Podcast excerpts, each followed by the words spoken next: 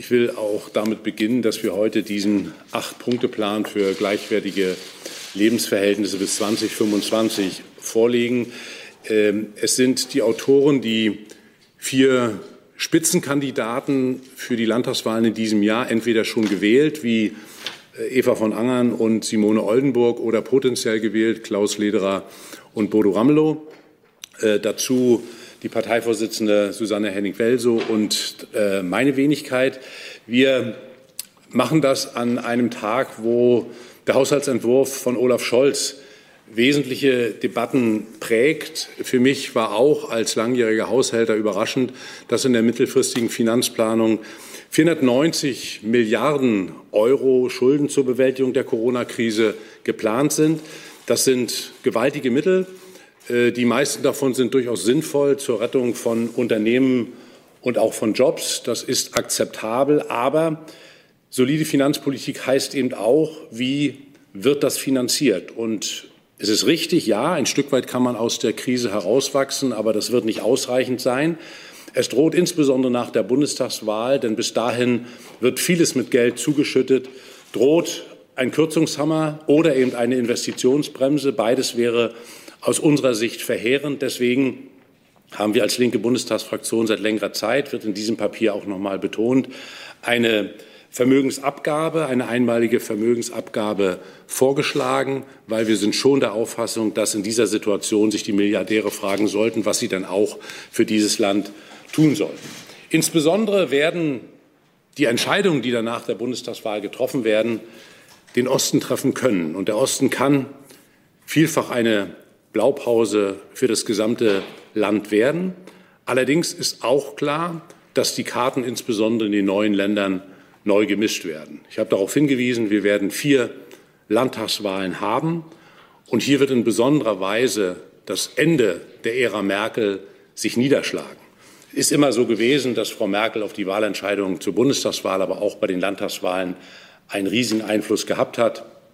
Bei der letzten Bundestagswahl hat die CDU nahezu flächendeckend die ostdeutschen Wahlkreise gewonnen. Das wird mit Sicherheit nicht wieder so sein. Dazu kommt das miserable aktuelle Krisenmanagement. Und da wird es nach meiner festen Überzeugung einen Abwärtstrend bei der Union weitergeben. In einigen Umfragen, gerade heute sichtbar, zeigt sich das schon. Und für uns geht es sehr wohl in den neuen Ländern, anders als auf Bundesebene, darum, zu zeigen, dass die Linke in den neuen Ländern sehr wohl auch einen Hegemonieanspruch hat. Der Abwärtsstrudel wird auch in Sachsen-Anhalt Herrn Haselhoff erfassen. Und wir haben mit Eva von Angern und mit der Linken in Sachsen-Anhalt eine wirkliche Alternative im Land.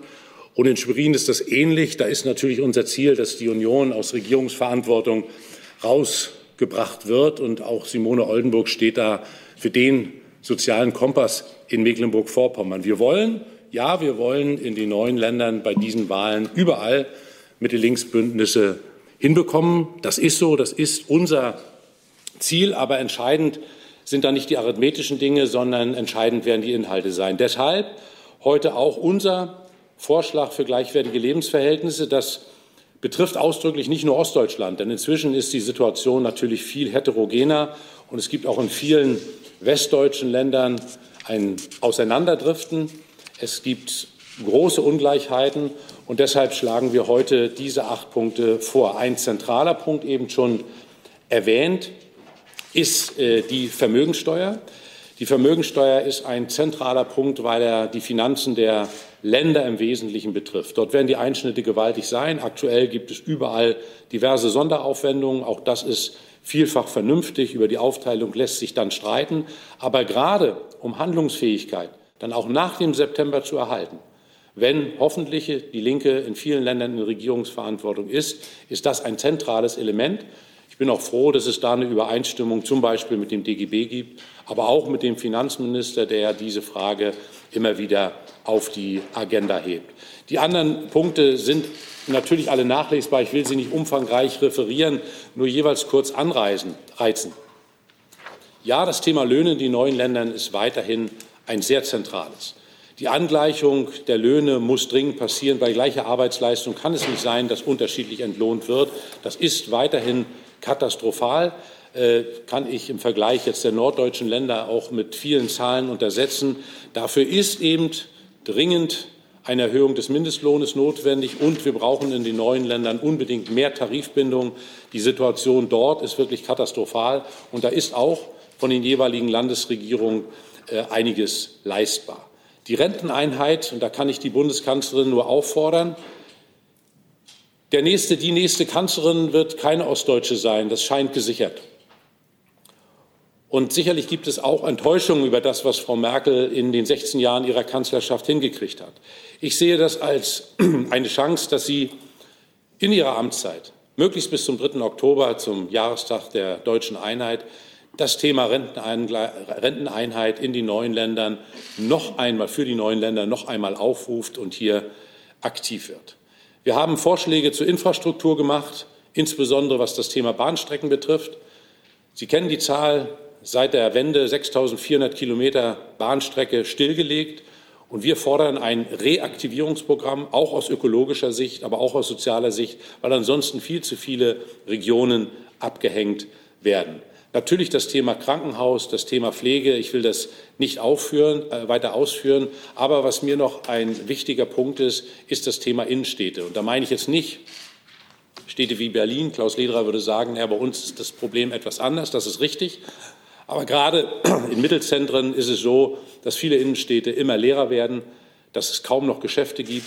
Und da muss es ein Reaktivierungsprogramm dringend geben. Das ist aus den Ländern nur begrenzt erreichbar und nur begrenzt stützbar. Deshalb dringend Unterstützung auch vom Bund. Zuletzt ja, wir fordern einen Pakt für föderale Fairness. Das muss auch Personal, das muss auch Behörden und das muss auch Unternehmen erfassen. Die Tatsache, dass weiterhin Bundesunternehmen fast immer ihren Sitz in den alten Ländern haben und unterproportional in den neuen. Das in Bundesbehörden, da ist mehrfach darauf aufmerksam gemacht worden, auch durch Anfragen meiner Fraktion. Ostbeauftragte Matthias Höhn hat da mehrfach nachgefragt. Ich selbst habe nachgefragt. Es ist immer noch so, dass es eine Unterrepräsentanz gibt und das muss verändert werden. Und das gilt auch für Bundesgerichte und ähnliche Behörden. Wenn eine ostdeutsche Verfassungsrichterin fast gefeiert wird, dann sagt das viel über die reale Situation. Zuletzt wir brauchen nach meiner festen Überzeugung ein Ministerium für gleichwertige Lebensverhältnisse. Wenn Bodo Ramelow jetzt hier gewesen wäre, hätte ich gesagt, es gab mal einen Ostbeauftragten aus Thüringen, der jetzt Landesvorsitzender ist. Da wird sich kaum jemand daran erinnern, denn die Ostbeauftragten werden ihrer Aufgabe nicht gerecht. Die letzte, die das ordentlich hingekriegt hat, war Iris Gleike. Die war hörbar. Die hat sich für die Interessen des Ostens stark gemacht. Der jetzige Herr Wanderwitz, aber davor bei Herrn Hirte war das ähnlich, verteidigen Entscheidungen der Bundesregierung. Das ist aber nicht Aufgabe eines Ostbeauftragten. Deswegen fordern wir wirklich eine Höherwertung, ein eigenständiges Ministerium. Dafür könnte das Heimatministerium abgeschafft werden. Dann könnte der Artikel 72 des Grundgesetzes wirklich eingehalten werden.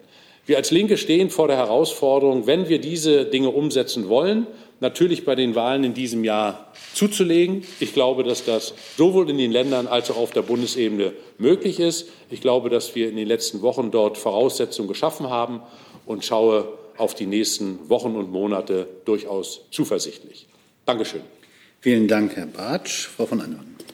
Ja, einen wunderschönen guten Morgen auch von mir. Ich freue mich, dass ich hier in der Bundespressekonferenz das erste Mal zu Gast sein darf. Ich komme aus Sachsen-Anhalt, aus meiner Sicht einem wunderschönen Bundesland, was allerdings in den letzten Monaten insbesondere hinsichtlich der Debatten um den Medienstaatsvertrag äh, für Aufsehen gesorgt hat und eine CDU, die sehr, sehr weit nach rechts blinkt und nicht selten auch nach, rechts gerückt, äh, gerückt ist. Ähm, ich hätte ehrlicherweise nicht gedacht, dass ich im Jahr 2021 als in der DDR geborene noch mal das Thema Osten im Wahlkampf aufrufen muss. Aber es hat etwas ganz deutlich äh, mit Würde, mit Respekt auch gegenüber den Menschen, die in Ostdeutschland leben, gleich welchen Alters zu tun. Und insofern mache ich das auch äh, voller Überzeugung, dass ich mich für die Interessen der Menschen in Ostdeutschland, aber auch in Sachsen-Anhalt einsetze. Wir sind das Land, was die erste Kenia-Koalition hatte. Und ich kann rückblickend auf die letzten fünf Jahre sagen, dass es mich überrascht hat, dass diese Kenia-Koalition tatsächlich gehalten hat. Und sie hat vor allem deswegen gehalten, weil man kräftig aus den Vollen gegriffen hat. Also sämtliche Reserven in Sachsen-Anhalt sind aufgebraucht, um die sehr unterschiedlichen Interessen der drei Koalitionspartnerinnen zu befriedigen. Und das hat etwas damit zu tun, dass wir unser Problem jetzt sich noch einmal verschärft. Und ähm, wir haben zwar im letzten Jahr relativ wenig Geld aufgenommen, um äh, den Menschen und vor allem der Wirtschaft in Sachsen-Anhalt zu helfen. Allerdings äh, rächt sich das an vielen Stellen und insofern ähm, auch wir werden auf ein Defizit hinauslaufen. Wir werden, ähm, ohne die Zahlen jetzt zu nennen, circa zehn Prozent des Landeshaushalts aus einer Neuverschuldung heraus finanzieren müssen. Und bei dem Thema Neuverschuldung müssen wir natürlich immer wissen, dass das auch problematisch für kommende Generationen ist. Deswegen kann ich auch aus Landessicht nur sehr unterstützen, die Forderung hier im Bund nach einer Vermögenssteuer, die uns als Land natürlich zugutekommen würde und die auch die gesellschaftliche Debatte und die gesellschaftliche Solidarität noch mal deutlich machen würde. Ich erwarte im Übrigen, dass ähm, alle Parteien schon vor der Bundestagswahl deutlich sagen, wie denn die Neuverschuldung im Bund, aber auch in den einzelnen Ländern finanziert werden soll, geschultert werden sollen. Ist es etwas, was eben durch eine Umverteilung von nach oben nach unten realisiert werden soll? Oder ist es etwas, um ähm, das böse Wort Mehrwertsteuererhöhung äh, zu verwenden, ist es etwas, was sozusagen wieder die Ärmsten der Armen treffen soll und eben nicht für Solidarität von oben nach unten steht? Als Sachsen-Anhalt haben wir äh, insbesondere in der Pandemie, aber auch schon davor einen Punkt, der in dem, äh, in dem Papier auch erwähnt worden ist, das Thema Krankenhauslandschaft, Gesundheitspolitik im Fokus. Etwas, was Bund und Länder ja äh, verbindet, finanziell und inhaltlich. Im Bund bei der Kritik an den äh, Fallpauschalen und im Land, und das ist ein ländlicher Raum, aus dem ich komme, mit der Problematik, dass viele Betten abgebaut worden sind, dass viele Krankenhäuser geschlossen worden sind, dass gerade in Sachsen-Anhalt viel privatisiert worden ist und dass uns das gerade im letzten letzten Jahr erheblich auf die Füße gefallen ist. Also die Tatsache, dass der Profit und nicht die Patientinnen und Patienten und die Beschäftigten im Mittelpunkt stehen und standen, das ist ein Riesenproblem gerade für Menschen, die im ländlichen Raum wohnen und damit keinen wirklichen Zugang zu einer gesundheitlichen Grundversorgung haben. Und deswegen auch unsere, unser entwickeltes Konzept eines Krankenhausverbundes, wo wir als Land gemeinsam mit den Kommunen die Krankenhäuser eben auch im ländlichen Raum erhalten wollen. Und es ist bereits angesprochen worden, das Thema ungleich, äh, ungleiches Entgelt zwischen Ost und West. Ich kann, ähm, ich bin im Ehrenamt Vorsitzender des Landesfrauenrates sagen, wir haben tatsächlich kein Equal Pay zwischen Männern und Frauen. Das hat aber vor allem etwas damit zu tun, dass wir überwiegend in den Niedriglohnsektor in den äh, letzten Jahren seitens insbesondere der CDU äh, gefördert worden ist und äh, auch nicht selten äh, oder durch die, die Blockade der CDU eines äh, Vergabe- und Tariftreuegesetzes wir auch noch sehr, sehr viele Betriebe in Sachsen-Anhalt haben, die eben nicht tarifgerecht bezahlen und wir da eine Lohndifferenz im Schnitt von 500 Euro im Monat haben. Das sorgt für Altersarmut, das sorgt natürlich für auch einen sozialen Unfrieden in Sachsen-Anhalt und auch deswegen unsere Forderungen immer wieder nach einem höheren Mindestlohn und nach einem Vergabe- und Tariftreuegesetz, was mit der CDU ausdrücklich nicht möglich ist. Und vielleicht noch ein letztes Thema, was auch in Sachsen-Anhalt besonders immanent ist, das Thema Kinderarmut. Wir haben in den letzten Monaten sehr oft gehört, dass Corona wie ein Brennglas noch mal gewirkt hat. Kinder und Jugendliche haben in den letzten Monaten nicht nur nicht stattgefunden, sie sollten weggeschlossen werden. Und das macht etwas mit den Kindern und den Jugendlichen, die ja in Sonntagsreden gerne als unsere Zukunft betitelt werden. Das ist ein Thema, wo wir ganz klar sagen, wir brauchen die Kinderrechte im Grundgesetz, wir brauchen eine Kindergrundsicherung im Bund. Wir brauchen aber eben auch starke Kommunen, die die Folgen von Armut mildern können. Wir brauchen ausreichend Personal in Kitas und Schulen, die auch hier aktiv werden können. Abschließend vielleicht noch gesagt, ähm, ich gehe fest davon aus, dass Sachsen-Anhalt tatsächlich ähm, vor, die, nicht nur die letzte Wahl vor der Bundestagswahl ist, sondern auch ein Stück weit eine Richtungswahl ist. Die CDU wird berechtigt ernten, was sie in den letzten Monaten ähm, öffentlich zu vertreten hat, dass sie sich lieber an, äh, mit Masken Geld verdient, als sie kostenfrei an die Menschen zu verteilen. Und insofern gehe ich fest davon aus, dass der Amtsinhaberbonus wie in den vorhergehenden Landtagswahlen hier nicht funktionieren wird. Stelle auch ganz deutlich fest, dass ich mich als Herausforderung, Herausforderin von äh, Rainer Haseloff sehe. Und ich kann nur deutlich sagen, Sachsen-Anhalt ist, ist mehr als ein Durchfahrtsland. Wir können das besser. Vielen Dank, Frau Oldenburg. Ja, nun sage ich dann auch, dass ich aus einem wunderschönen Bundesland komme, äh, aus dem schönsten Bundesland überhaupt, Mecklenburg-Vorpommern. Bis jetzt konnte man mit Respekt immer noch sagen, dass ich aus dem Land komme, aus dem auch die Kanzlerin kommt. Jetzt muss ich sagen, ich komme aus dem Land, aus dem Amtor kommt. Und äh, das ist für mich natürlich äh, mehr als peinlich und ähm, auch nicht mit Stolz und nicht mit Respekt, sondern mit Scham, muss ich das sagen, dass er dann auch noch zum Spitzenkandidaten der CDU in meinem Bundesland für die Bundestagswahl gewählt worden ist. Mecklenburg-Vorpommern ist wunderschön, ist das Urlaubsland Nummer eins, aber wir sind auch das Niedriglohnland Nummer eins. Mecklenburg-Vorpommern ist wirklich ein armes Bundesland. Äh, wir sind arm an Bildung, arm an Industrie, arm an Löhnen und ähm, sicherlich reich an der Natur, aber das alleine macht ja nicht satt und sichert ja auch nicht den Lebensunterhalt. Und deswegen ist es eben ganz wichtig, dass wir äh, überlegen, wie kann dieses Land, was seit mehr als 15 Jahren auf Verschleiß gefahren wurde, was kaputt gespart wurde und was jetzt eben durch Corona äh, offensichtlich geworden ist, wie eng alles auf Kante hier genäht worden ist in Mecklenburg-Vorpommern, und gezeigt hat, dass wir wirklich in einem permanenten Risiko gelebt haben, ist es ganz wichtig, dass wir sagen, ähm, wie kann es besser werden? Wie kann es ein Leben werden in Mecklenburg-Vorpommern für ein Land, in dem man gerne lebt und das nicht nur das Überleben sichert? Was muss also verändert werden? Und so haben wir auch vor vier Wochen begonnen, die Kampagne zu fahren äh, der Vermögensabgabe, der einmaligen Vermögensabgabe, haben das jetzt auch im Parlament diskutiert und der SPD-Finanzminister und die SPD-Fraktion ist uns zur Seite gesprungen. Das heißt also, mit der SPD zusammen kann man in Mecklenburg-Vorpommern tatsächlich gestalten und kann das Land zu einem besseren äh, letztendlich formen. Und sehr zum Widerwillen der CDU war es wirklich eine klare Position der SPD in Mecklenburg-Vorpommern für eine Vermögensabgabe und für eine Vermögenssteuer, sodass wir eben sagen können, wir wissen, wie die Krise bezahlt wird. Wir wissen, dass es keine Umverteilung geben wird und dass es nicht wieder diejenigen sind, die uns durch die Krise geschleppt haben und die jetzt eben wieder äh, dann zur Kasse gebeten werden, wie es 2008 gewesen ist. Wir wollen nicht, dass Otto Normalverdiener die Krise zahlt, sondern eben Otto der Versandhausriese. Wir müssen sehen, dass wir nicht die kleinen und mittleren Einkommen belasten. Wir müssen auch sehen, dass wir nicht die kleinen und mittleren Unternehmen belasten, die jetzt eben nur durch Staatshilfe überhaupt noch überleben und selbst solche Giganten wie in Mecklenburg-Vorpommern, AIDA oder MV-Werften hat es ja vom Kurs weggebracht in dieser äh, Zeit. Und wir kämpfen jetzt schon seit 30 Jahren eigentlich auch um das Überleben der MV-Werften, wie sie auch immer geheißen haben, weil Mecklenburg-Vorpommern eben sehr, sehr wenig Industriearbeitsplätze hat. Wir haben sehr wenig produzierendes Gewerbe und deswegen ist es für uns ganz wichtig, dass wir die ins Schlingern geratenen MV-Werften jetzt auch versuchen, mit Landes- und natürlich auch mit Bundesmitteln äh, zu unterstützen, damit wir nicht noch weiter abdriften in unserem Land. Auf ein Thema möchte ich noch aufmerksam machen, das ist zum Beispiel die Pflege. Wenn ich mir angucke, dass die durchschnittliche Rente in Mecklenburg-Vorpommern, und hier ist jeder fünfte Rentner, jede fünfte Rentnerin von Armut bedroht oder lebt in Armut, im Durchschnitt 1200 Euro beträgt, aber die äh, Pflegekosten, die man selbst zu zahlen hat, dann letztendlich 1700 bis 2200 Euro pro Monat hoch sind, dann nützt mir auch nichts ein Sparengesetz, das eben sagt, ich deckel äh, die Eigenanteile, die Pflegeanteile bei 700 Euro. Die sind in Mecklenburg-Vorpommern geringer und trotzdem komme ich auf so eine hohe Zahl der Kosten, die die zu Pflegenden zu zahlen haben.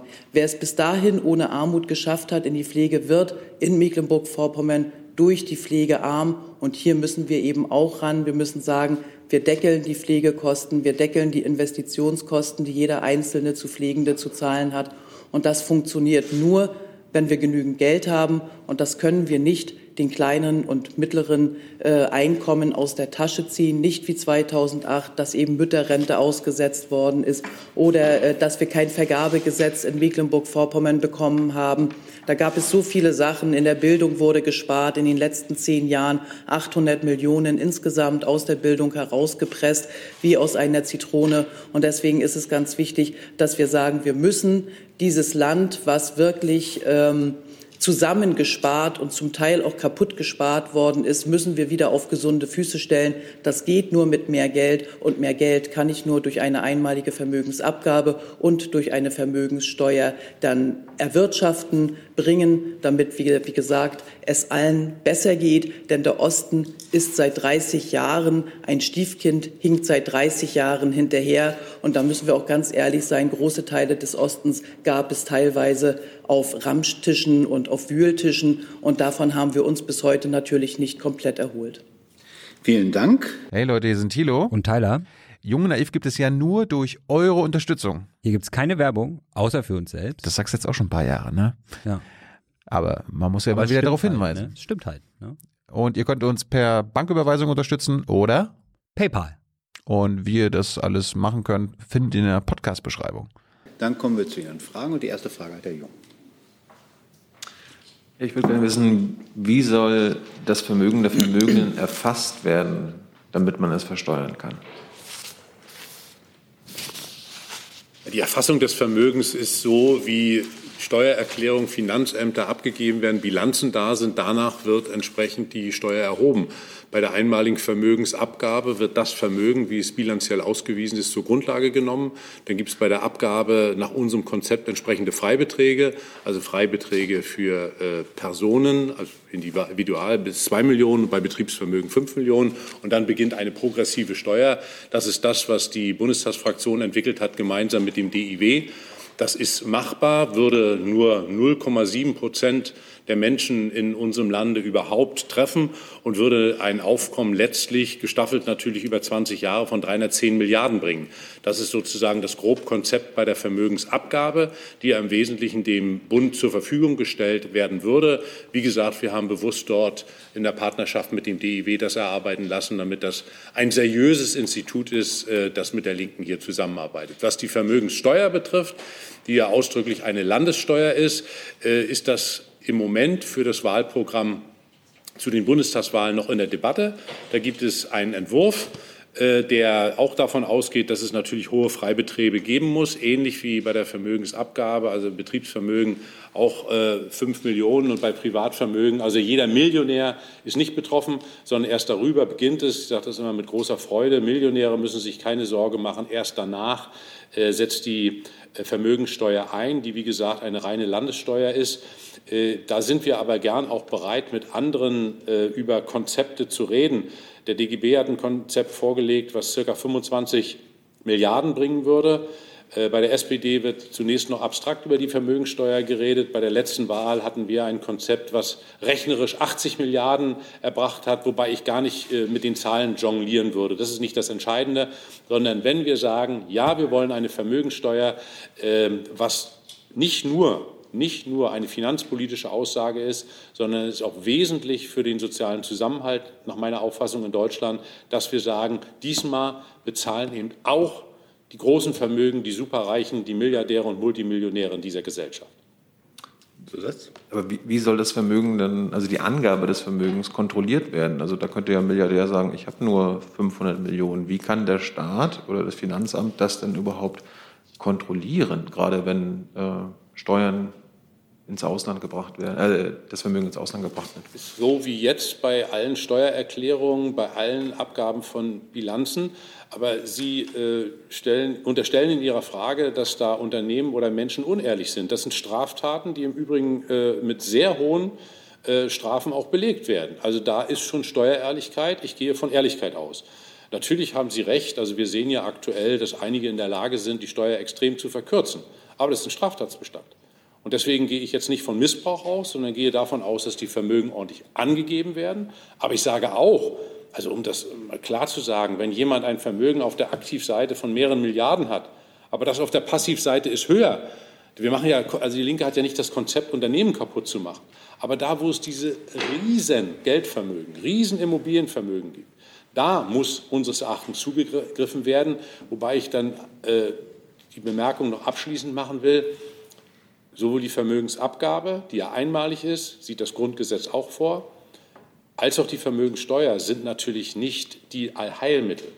Wir fordern eine große Steuerreform, die dringend notwendig ist. Wir haben das Steuersystem des vergangenen Jahrhunderts und wir brauchen sowohl im Einkommensteuerbereich aus meiner Sicht dringlichst bei der Erbschaftssteuer, aber auch bei anderen Steuernarten dringend eine Reform wegen des sozialen Zusammenhalts und wegen der Finanzierung des Allgemeinwesens.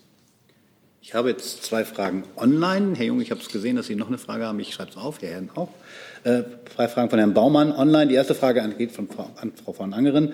Steuerberater haben berechnet, dass wegen Rech des Rechercheaufwandes pro Euro Vermögensteuer ein Verwaltungsaufwand von 45 Cent entstehen. Lohnt sich das überhaupt, wenn effektiv nur 55 Prozent hängen bleiben am Ende beim Staat? Eine Frage an Herrn Bartsch, auch von Herrn Baumann. Es geht ja heute um Lastenverteilung Vermögen. Wie werden Sie das verschwundene SED-Vermögen für die Bedürftigen der Gesellschaft einsetzen? Sehr gerne. Das wird jetzt schon eingesetzt. Ähm, ja, vielleicht zu der Frage, da kann ich ganz klar mit Ja beantworten. Äh, das kann ich ganz klar mit Ja beantworten, weil das, was in der vorherigen Frage angesprochen worden ist, kostet bereits auch jetzt schon Geld. Also auch jetzt äh, äh hat es einen gewissen Aufwand, finanziellen Aufwand, Steuererklärung etc. abzugeben. Also das würde mich jetzt nicht abschrecken als Politikerin. Aber vielleicht nur ganz kurz, ich weiß nicht, ob es so üblich ist, aber ich mache es jetzt einfach zur vorhergehenden Frage nochmal. Wir als Landespolitikerin sind ja fürs Personal zuständig und ich persönlich setze mich regelmäßig dafür ein, dass Staatsanwaltschaften, dass äh, Wirtschaftskammern bei den Gerichten personell hervorragend ausge, äh, ausgestattet sind, damit genau diese Dinge bekannt werden und entsprechend auch verurteilt werden. Weil darum geht es natürlich auch. Wir werden nie Unrecht verhindern können, auch in einem Rechtsstaat natürlich nicht, aber es wird bekannt, es wird häufig bekannt und dann muss entsprechend auch agiert werden seitens des Rechtsstaates. Also auch das sollte uns nicht davon äh, abhalten. dass Geld um die Ecke gebracht wird, das Geld auf irgendwelche Inseln verschifft wird, das werden wir sicherlich nie verhindern können. Aber was wir tun können, ist das Personal bei den Steuerfahndungen, bei den entsprechenden Staatsanwaltschaften und den Gerichten entsprechend gut auszustatten, damit, wenn es denn bekannt wird, auch zeitnah reagiert wird. Herr Bartsch. Ja, ich bedanke mich ausdrücklich bei der Frage zum SED-Vermögen, weil das ja eine immer wieder gern gestellte Frage ist und ich zu dem Zeitpunkt 1991 ja Schatzmeister der damaligen PDS war und die Vermögensfrage abschließend geklärt habe. Ehrlich gesagt äh, freue ich mich auch deshalb, um noch mal klarzustellen, dass das ein horrender Unsinn ist, von verschwundenem SED-Vermögen zu reden. Es ist erstens, was das Thema Auslandsvermögen betrifft, auf das Auslandsvermögen der SED notariell abschließend verzichtet worden. Kann man nachlesen, kann man in Archiven sehen. Es gibt nichts mehr, worauf dort in irgendeiner Weise verzichtet werden kann. Es ist geschehen. Und was das gesamte Altvermögen betrifft, gibt es einen abschließenden Vergleich mit der damaligen Treuhandanstalt und der sogenannten unabhängigen Kommission, wo abschließend die Vermögensfrage geklärt worden ist. Das Vermögen, was da war, ist wie das Gesetz das vorsah, für den Wiederaufbau in den neuen Ländern eingesetzt worden. Im Übrigen haben die Länder, auch Mecklenburg-Vorpommern und Sachsen-Anhalt, wie Thüringen, Sachsen, Brandenburg und Berlin, daraus Mittel erhalten. Und in den Verträgen ist im Übrigen festgelegt, sollte an irgendeiner Stelle irgendein Euro, damals noch D-Mark, auftauchen und es hat jemand aus der Führung der Partei davon Kenntnis gehabt, dann ist das Dreifache an Strafe zu zahlen. Dazu haben wir uns verpflichtet. Es ist bis heute, und diesen Vertrag habe ich im Jahr 1995 unterzeichnet, nie ein Cent aufgetaucht. Aber trotzdem wird im Jahr 2021 gern der Unsinn erzählt, dass doch noch unheimlich viel Vermögen verschwunden ist und da irgendwo auftauchen müsse. Dann bitte irgendwer irgendeinen Beweis vorlegen, stehe ich gerne dazu, weil ich habe die Verantwortung damals getragen und kann nur sagen, bis heute nirgendwo ein Cent. Aber sehr, sehr gern, also ich sage mal, unter jedem Tweet, den ich mache, findet sich irgendeiner, in der Regel anonym, der sagt, was ist eigentlich mit dem verschwundenen SED-Vermögen? Kann da gerne auch im Detail noch Auskunft geben, wenn es zu irgendeinem Vermögenswert Fragen gibt. Aber dieses alles, alles dem damaligen Finanzminister zur Kenntnis gegeben worden. Das Vermögen ist realisiert worden. Dass es denn beim Auslandsvermögen einige Prozesse gegeben hat, ehrlich gesagt, das ist jetzt nicht mehr unser Problem, denn wir haben darauf verzichtet. Wir haben darauf verzichtet und diese Prozesse werden, sind, glaube ich, jetzt sogar inzwischen abgeschlossen.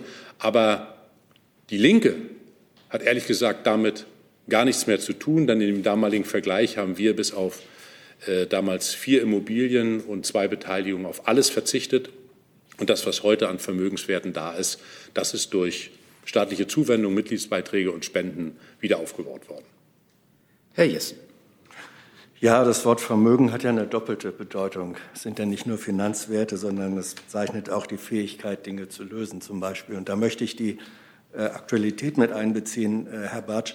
Ähm, na, in ein paar Minuten treffen sich die Kanzlerin, die Ministerpräsidenten erneut zu einem äh, Corona-Gipfel. Ähm, da Sie ja mindestens zu einem ganz gute Beziehungen haben. Wissen Sie, worüber diesmal in einer so kurzen Neuauflage gesprochen werden wird. Haben Sie konkrete Forderungen besprochen, zum Beispiel mit Herrn Ramelow? Was erwarten Sie da? Und Frau Oldenburg, wenn ich Sie fragen darf, in dem Zusammenhang ähm, zu dem, was auch Mecklenburg-Vorpommern gefordert hatte beim vorherigen Corona-Gipfel, gehörte ja sozusagen ein Landestourismuskonzept. Äh, sind Sie da an der Seite von äh, Manuela Schwesig, die fordert, unter Hygienegesichtspunkten muss ein solches Konzept auch jetzt über Ostern äh, dann doch realisiert werden? Wäre das eine Forderung, die Sie an den heutigen, an den Fortsetzungsgipfel stellen?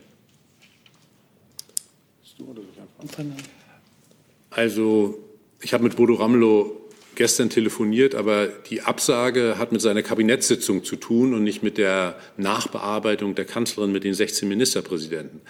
Ich will da meine Meinung noch mal sehr klar sagen. Ich finde, dass das, was da am Montag bis nachts um drei, um halb vier hat die Kanzlerin dann angerufen, was auch sehr schön ist, wenn man so um halb vier von der Kanzlerin angerufen wird, um von den Ergebnissen informiert zu werden. Sensationell, da ist man auch so unheimlich aufnahmebereit. Aber egal.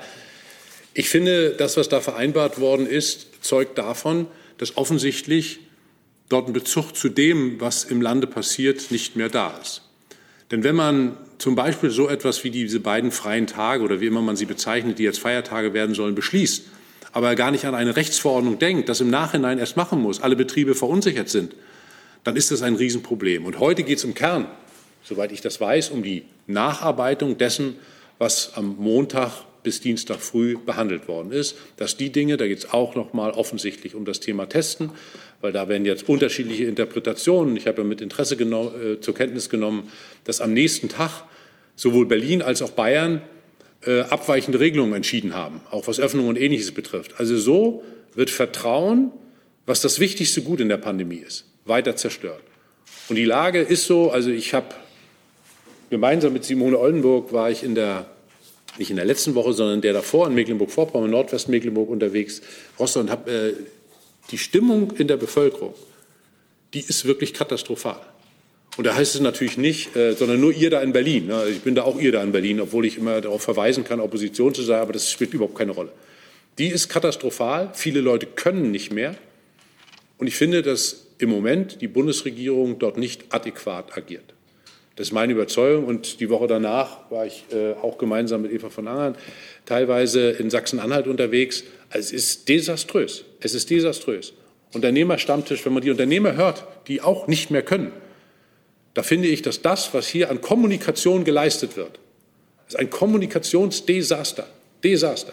Man muss sich überlegen, dann werden Menschen, die zur Arbeit vielleicht gehen oder Homeoffice haben, um 7 Uhr wach und kriegen dann irgendwie äh, mit schnellen Meldungen mitgeteilt, was über Ostern läuft.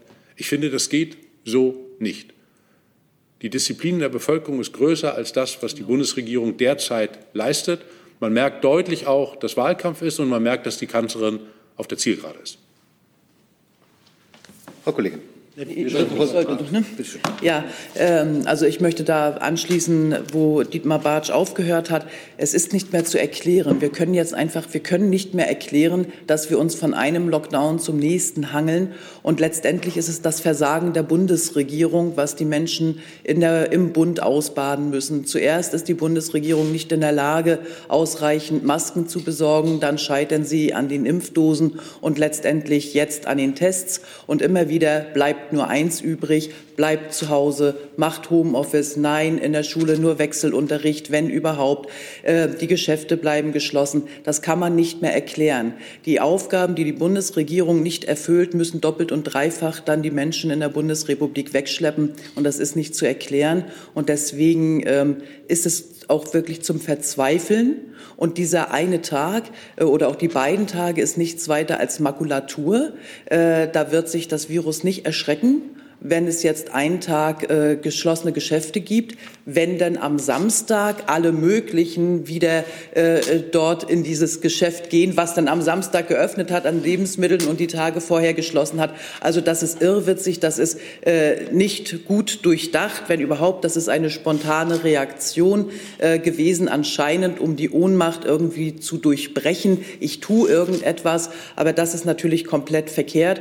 Und äh, wir wissen, dass wir uns in einer der dritten Welle befinden. Ich mag sie auch gar nicht mehr zählen, aber da müssen wir auch wieder sagen, es ist nicht die Schuld der Bevölkerung, dass wir uns da jetzt befinden. Und ja, wir waren für die Öffnung äh, der Tourismusgebiete, aber nur der Campingplätze und der einzelnen Ferienwohnungen und auch nur Ferienwohnungen innerhalb von Deutschland. Nicht, wenn jetzt einer aus Bayern eine Ferienwohnung äh, in Mecklenburg-Vorpommern besitzt, dass er dann hinfahren kann, sondern wirklich nur innerhalb von Mecklenburg-Vorpommern der kontaktarme Tourismus.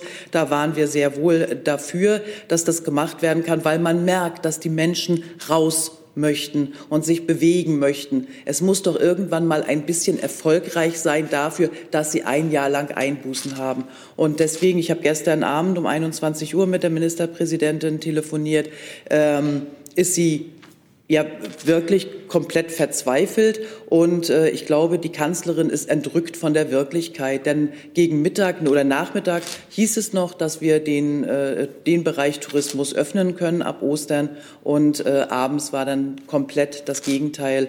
Also das ist etwas, was nicht nachzuvollziehen ist, immer nur auf die Bevölkerung äh, abzustellen, anstatt selbst mal seinen eigenen Aufgaben nachzukommen.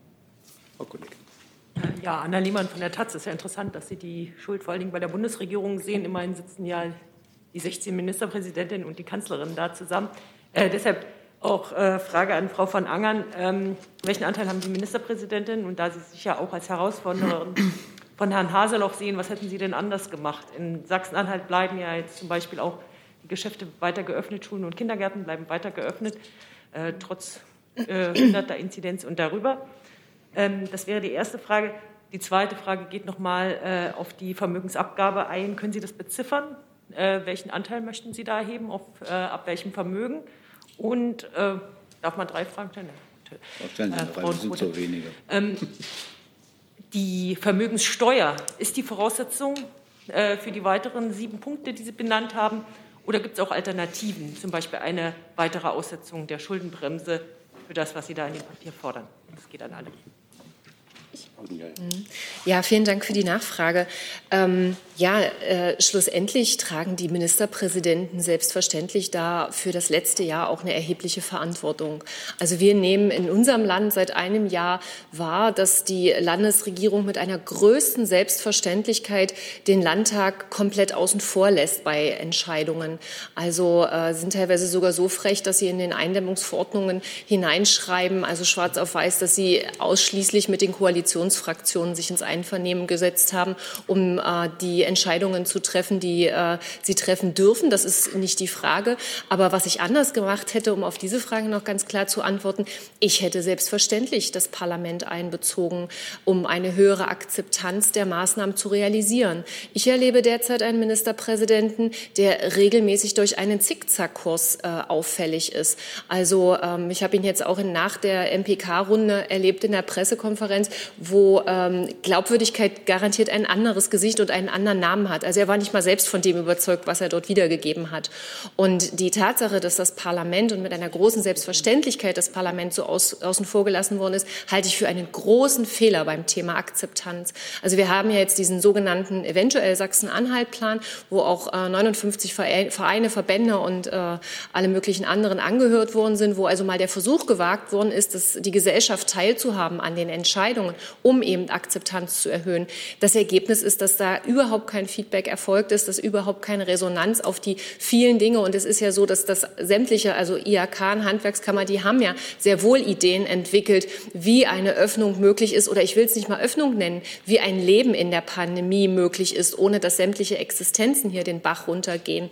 Und dieses Interesse der Landesregierung fehlt komplett.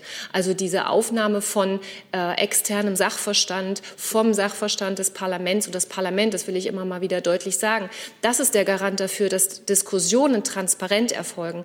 Inzwischen erfahren wir fast auch minutiös, was in den MPK-Runden mit der Kanzlerin passiert, aber das ist nicht die Transparenz, die ich meine. Ich erwarte davon, dass Politik nicht nur klug kommuniziert im Nachgang und auch Fehler eingesteht. Das halte ich nicht für problematisch, weil wir haben alle gerade nicht, dass das eine Patentrezept, das habe ich im Übrigen auch nicht, aber deutlich zu machen, wie welche Entscheidung vollzogen wird. Und unser Ministerpräsident ist auffällig dadurch geworden, dass er letzte Woche noch vom Osterurlaub im Land sprach und jetzt aber voller Inbrunst überzeugt äh, da oder voller Inbrunst wiedergibt, dass das überhaupt gar nicht möglich ist und das muss jetzt noch äh, ausgesetzt werden. Also das ist das Problem, das ist die äh, Unglaubwürdigkeit, die er an den Tag legt und ähm, die, die auch völlige Unplanbarkeit für den Menschen. Und das ist das, was Dietmar Bartsch gesagt hat, das ist diese hohe Ratlosigkeit und äh, die, die, also wir sind ja wirklich völlig ähm, äh, ratlos die Menschen, was jetzt, wie das jetzt überhaupt noch weitergeht. Es gibt keinen Plan, es gibt keine Perspektiven und einen Plan, Sachsen-Anhalt-Plan zu nennen, sagt ja erstmal noch gar nichts. Also ich will gerne auf die Steuerfrage eingehen. Äh, gestatten Sie mir aber eine Bemerkung im Nachgang. Natürlich ist es nicht so, dass wenn die Linke jetzt auf der Bundesebene Verantwortung getragen hätte, würde es das Virus nicht geben und alles wäre gut. Das ist ja absurd. Natürlich nicht. Und selbstverständlich hätten wir genauso auch Fehler gemacht. Es ist das Privileg der Opposition, auch zu kritisieren und Finger in die Wunden zu legen. Deswegen finde ich das ja so inakzeptabel, wie der Verlauf ist. Dass in einer MPK entschieden wird und danach darf das Parlament, wenn überhaupt, so Gesetzesverordnungen gefordert sind, abnicken. Ich finde das ein Problem. Wir brauchen ein höheres Maß an Transparenz, Nachvollziehbarkeit. Das ist die Voraussetzung und das gibt es nicht. Wenn ich, also es ist ja wirklich auch ein unhaltbarer Zustand, dass man dann aus der Beratung, aus der Beratung dann, wenn man äh, den Ticker verfolgt, mehr erfährt als äh, dann im Nachgang. Ich finde, das geht so gar nicht. Äh, habe ich im Übrigen auch der Bundeskanzlerin auch direkt schon gesagt, dass ich das ein unmögliches Verfahren finde. Ich war früher immer in meiner Fraktion einigermaßen entsetzt, wenn ich am nächsten Tag alles lesen konnte. Jetzt ist es ja so, dass die O-Töne der Kanzlerin nicht verfolgen kann. Ich finde, das geht überhaupt nicht. Zu der Steuerfrage, ich bin Ihnen da nochmal dankbar, dass ich das klarstellen kann. Natürlich gibt es nicht diese Korrespondenz, nur wenn Vermögenssteuer, dann sind diese Dinge finanzierbar. Die gibt es nicht. Die Vermögensteuer ist ein zentrales Element, insbesondere für die Länderfinanzen, deswegen in diesem Papier äh, eingefordert. Natürlich ist die Schuldenbremse im Moment Makulatur. Und Olaf Scholz sagt in seiner mittelfristigen Finanzplanung, alles, was übersehbar ist, dass sie natürlich ausgesetzt werden kann. Dann greift, greift sie plötzlich wieder 23. Ehrlich gesagt, da glaubt kein normaler Haushaltspolitiker dran, dass das in irgendeiner Weise möglich sein wird. Ich sehe das als absurd an. Deswegen ist es im Moment wirklich etwas, was auf dem Papier steht und was immer ausgesetzt wird. Im Übrigen in den Ländern wird es ganz genauso sein. Was wir wirklich brauchen, ist eine große Steuerreform. Das ist dringend notwendig.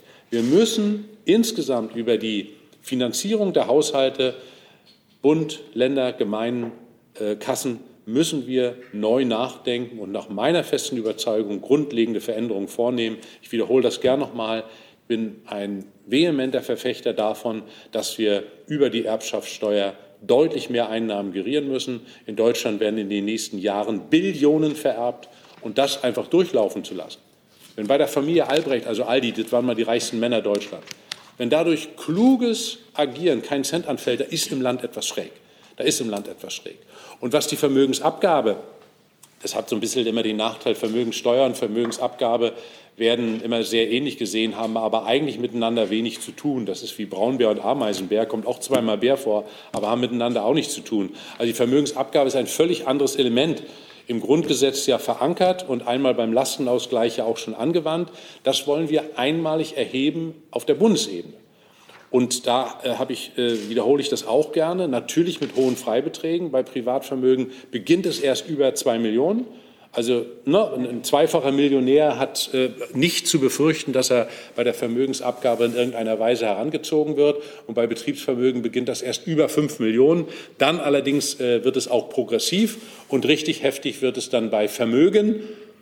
Ne, das ist ja immer abzüglich der Schulden über 100 Millionen. Da wird dann wirklich was äh, abgefasst. Aber auch das will ich noch mal wiederholen: alles auf eine äh, Strecke von 20 Jahren in 20 Jahren begleichbar. Und dann gibt es nach den Berechnungen DIW über 300 Milliarden Einnahmen. Das ist schon durchaus relevant, auch für die Bundesebene, wenn man das gerieren könnte. Einmalig und als wichtiges Signal für sozialen Zusammenhalt in der Gesellschaft. Äh, könnten Sie noch was zum Satz sagen, in welcher Höhe das dann abgreift? Zum Satz, also welchen? welchen Ach so, na, der, Satz, äh, der Satz beginnt äh, letztlich mit 10 Prozent und geht dann hoch bis zu 30 Prozent. Frau von Angern. Ja, vielleicht noch äh, zwei ganz konkrete Beispiele, Frau Lehmann, für Sie, auch wenn das denn die kleine Politik dagegen ist. Ähm, in Sachsen-Anhalt beispielsweise ist komplett verschlafen worden, die Schulen darauf vorzubereiten, auf die, die Situation Leben mit der Pandemie. Wir haben keine Luftfilteranlagen eingebaut, wir haben nicht ausreichend Digitalisierung. Das ist ein Punkt. Und wenn ich Ministerpräsidentin gewesen wäre, hätte ich auf jeden Fall einen Unternehmerlohn eingeführt, um Kunst- und Kulturschaffende, aber auch äh, äh, Chefs von kleinen und mittelständischen Unternehmen, die ja vom Berufsverbot de facto betroffen sind, nicht in, zu Hartz-IV-Empfängerinnen zu machen. Das vielleicht noch als zwei konkrete Beispiele neben der zwingend erforderlichen Beteiligung des Parlaments. Oldenburg. Ja, ich würde nur noch ergänzen wollen, die einmalige Vermögensabgabe würde jährlich für Mecklenburg-Vorpommern 300 Millionen Euro bringen. Und es ist genau das, was wir bräuchten, um die Schulden zu tilgen und damit uns eben nicht neu zu verschulden. Da hatten wir sogar noch ein bisschen was auf der Habenseite. Und zu der Vermögensabgabe mit den 30 Prozent, das wäre dann zum Beispiel der Milliardär. Äh, wenn der 30 Prozent dann abgeben müsste, müsste er 17 Millionen zahlen, hätte er also noch 983 Millionen übrig. Ich würde sagen, von Armut ist er noch weit entfernt nach der Vermögensabgabe. So, ich habe jetzt eine Online-Frage und dann in der Reihenfolge Herr Herden und Herr Jung. Herr Herden hat sich erledigt, dann kommt dann Herr Jung dran. Äh, Herr Schulte von der Taz fragt, Herr Bartsch, wesentliche Teile Ihres Plans ließen sich nur mit entsprechender Gesetzgebung im Bund durchsetzen. Ist die Linkspartei aus Ihrer Sicht gerüstet für eine Regierungsbeteiligung im Bund oder gibt es Hausaufgaben, die die Linke noch erledigen müsste? Also meine Haltung dazu ist ja nicht so neu. Selbstverständlich ist die Linke in der Lage, Regierungsverantwortung zu übernehmen, auch auf der Bundesebene. Wer da derzeit nicht gerüstet ist, kann man tagtäglich sehen. Aber die Frage nach Hausaufgaben kann ich auch nur bejahen. Selbstverständlich haben wir Hausaufgaben zu machen. Das ist doch völlig klar. Und wir haben schon bei der ersten Übernahme von Regierungsverantwortung in einem Bundesland auch während dieser Zeit viele Hausaufgaben machen müssen, haben auch viel Lehrgeld gezahlt. Das war ja in Mecklenburg-Vorpommern noch im vorigen Jahrhundert und das wäre auf der Bundesebene ähnlich. Aber eins kann ich deutlich sagen. Also ich sehe das schon so, dass die Option für ich, für die ich auch streite, seit vielen Jahren, ein Mitte-Links-Bündnis auf der Bundesebene für die große Mehrheit in unserem Land, für das Land insgesamt, die beste Entscheidung wäre und viele positive Veränderungen mit sich bringen würde. Hausaufgaben haben wir zu machen, einige sicherlich auch kurzfristig, aber ich bin sehr zuversichtlich, dass wir das als Linkspartei hinbekommen. Herr Jung. Herr Bartsch, die Linke nimmt sich ja gerne ein Vorbild an den USA. Ähm, Warum fordert die Linke nicht die Besteuerung nach Staatsangehörigkeit, sodass die Vermeidung der Steuerflucht der Superreichen ins Ausland äh, hinhaut? Mhm. Ich finde die Besteuerung nach Staatsangehörigkeit äh, ein durchaus sinnvolles Herangehen. Äh, allerdings haben wir das bisher als Partei so nicht erhoben. Ich kenne Einzelne, die das auch immer wieder gesagt haben. In den USA ist das so. Es gibt dort auch ein paar ich sage, nenne das jetzt mal so, Probleme, die da zu klären wären, rechtlicher Natur. Aber ich habe da durchaus eine gewisse Sympathie.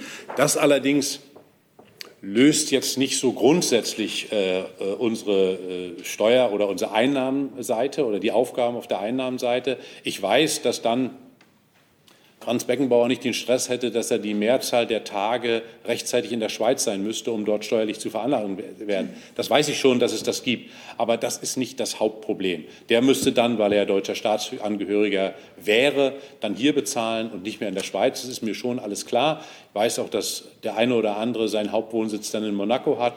Ähm, das ist, äh, finde ich, ein diskussionswürdiger Punkt und ich habe da eine gewisse Sympathie. Aber wir haben das bisher in der Linkspartei nicht als so zentralen Punkt gesehen. Nimm aber gerne die Anregung noch mal auf, vielleicht für unser Wahlprogramm, dass man das äh, darüber mal nachdenken kann. Ja, ist ja manchmal auch eine Gerechtigkeitsfrage, also was die Bürger und Bürgerinnen äh, empfinden. Und äh, das wäre vielleicht ein Punkt. Und Frau Oldenburg, Sie hatten Herrn Amthor angesprochen, der der Mecklenburger Spitzenkandidat ist. Was sagt denn das über die CDU im Norden aus? Und sollte Amtor, vielleicht auch die Frage an Herrn Bartsch, sein Mandat niederlegen aufgrund, der, aufgrund seiner Korruptionsaffäre? Oder ist die Art von Korruption okay? Nee. Also was es äh, über die CDU in Mecklenburg-Vorpommern sagt, die ist in einem katastrophalen Zustand. Ähm, dass äh, sie ist von einer starken Partei wirklich zu einer ganz schwachen Partei äh, geworden, eben auch was die Köpfe betrifft. Es waren mal äh, kluge Köpfe und innovative Köpfe in der CDU, die kann man jetzt suchen. Und wenn mit 90 Prozent ein Herr Amthor als Spitzenkandidat gewählt wird, dann sagt das über die CDU aus, dass es anscheinend zum guten Ruf gehört, ähm, doch korrupt zu sein oder jedenfalls in den Verdacht der Korruption zu kommen. Ich will mal daran erinnern, dass es in Mecklenburg-Vorpommern vor 25, vor 15 Jahren, vor 20 Jahren ist mal eine linke Politikerin zurückgetreten, weil sie eine Wimpernspirale gestohlen hat in einer Drogerie. Ähm, das war richtig, dass sie zurückgetreten ist. Und damit würde, ich, würde sich ja die Frage auch erübrigen, was mit Herrn, Herrn Amthor hier äh, passiert. Selbstverständlich muss man bei solchen Vorwürfen, äh, muss man zurücktreten, wenn es dann bewiesen ist und nicht aussitzen. Anscheinend gehört es für die CDU zum guten Ruf. Wenn es einer von den Linken machen würde, dann wäre der Ruf äh, aber schon ganz doll äh, da, dass wir äh, nie wieder ein Amt irgendwo bekleiden könnten, nicht mal irgendwo einen stellvertretenden Bürgermeister in einem 200 Seelendorf. Wenn ich da eine kleine Ergänzung machen darf. Also Simone Oldenburg hat zu Recht darauf hingewiesen, dass die Union Mecklenburg-Vorpommerns auch bei der letzten Bundestagswahl sehr wohl mit einigen herausragenden Politikern angetreten ist. Ich teile deren Inhalte nicht, aber eine war ja die Bundeskanzlerin, aber auch jemand wie Eckhard Rehberg als Haushaltspolitiker. Das waren schon Schwergewichte. Und auch im Land ist es ja so, dass, ob das Herr Kockert war, Kockert heißt er, ne? Mhm. oder auch Lorenz Caffier, das waren Leute, die, egal wie kritisch wir die gesehen haben, aber die zumindest noch Format hatten. Jetzt ist es leider so, dass es ein Stück weit Rudis Resterampe ist. Und wenn Philipp Amthor dort auf Platz 1 steht, sagt das sehr viel. Aber ich sage auch ganz klar, ich wünsche mir natürlich, dass die Menschen in Mecklenburg-Vorpommern das auch sehr wohl zur Kenntnis nehmen. Bei früheren Bundestagswahlen hatte die CDU mal überdurchschnittliche Ergebnisse durch die Kanzlerin und hat auch alle Direktmandate gewonnen, wenn auch die wunderbare Stadt Rostock nur sehr knapp.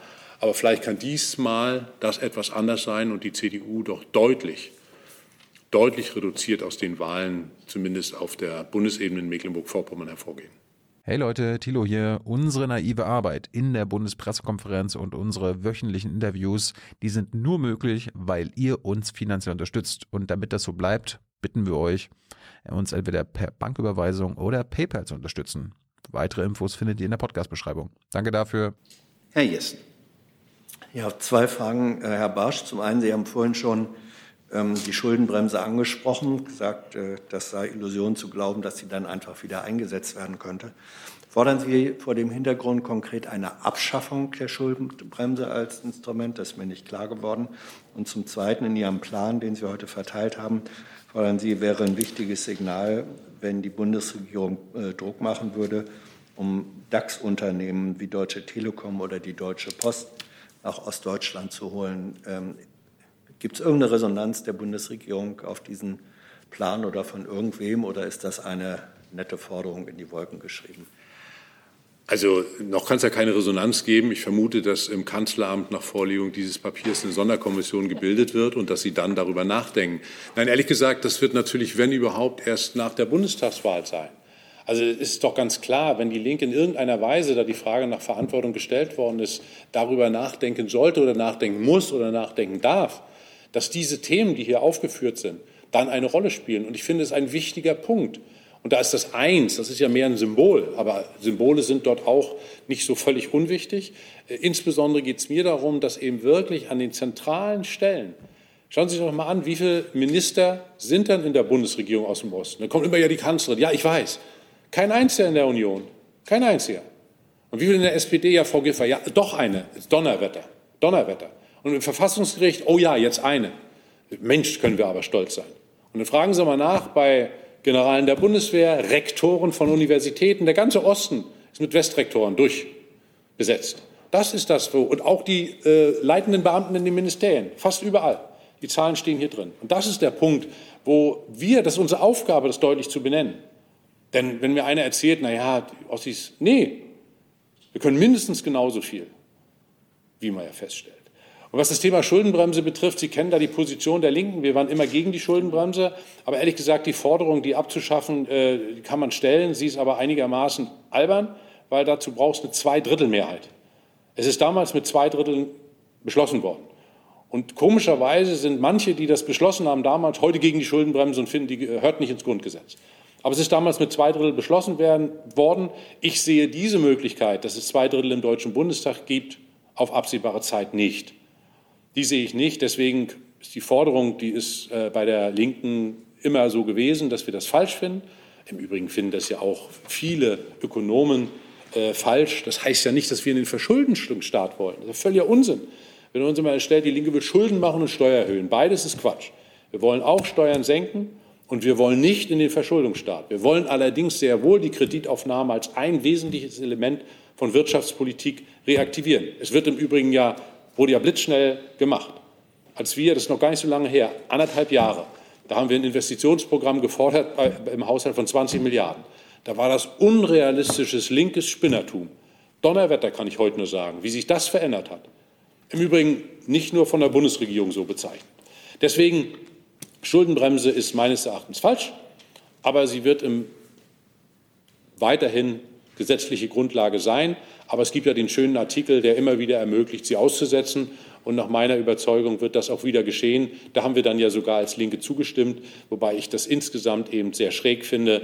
War überrascht, dass denn der Kanzleramtsminister Herr Braun ja auch fand, dass das irgendwie doch ein bisschen schräg ist und dass man da Unglaubwürdigkeit erntet. Aber da ist alle Ideologie noch mal auf ihn eingeprasselt und er darf das erst mal nie wieder sagen. Gibt es weitere Fragen? Das sehe ich nicht. Dann bedanke ich mich, meine Damen, Herr Bartsch. Schönen Dank und ich schließe diese Pressekonferenz. Danke, Herr Feld.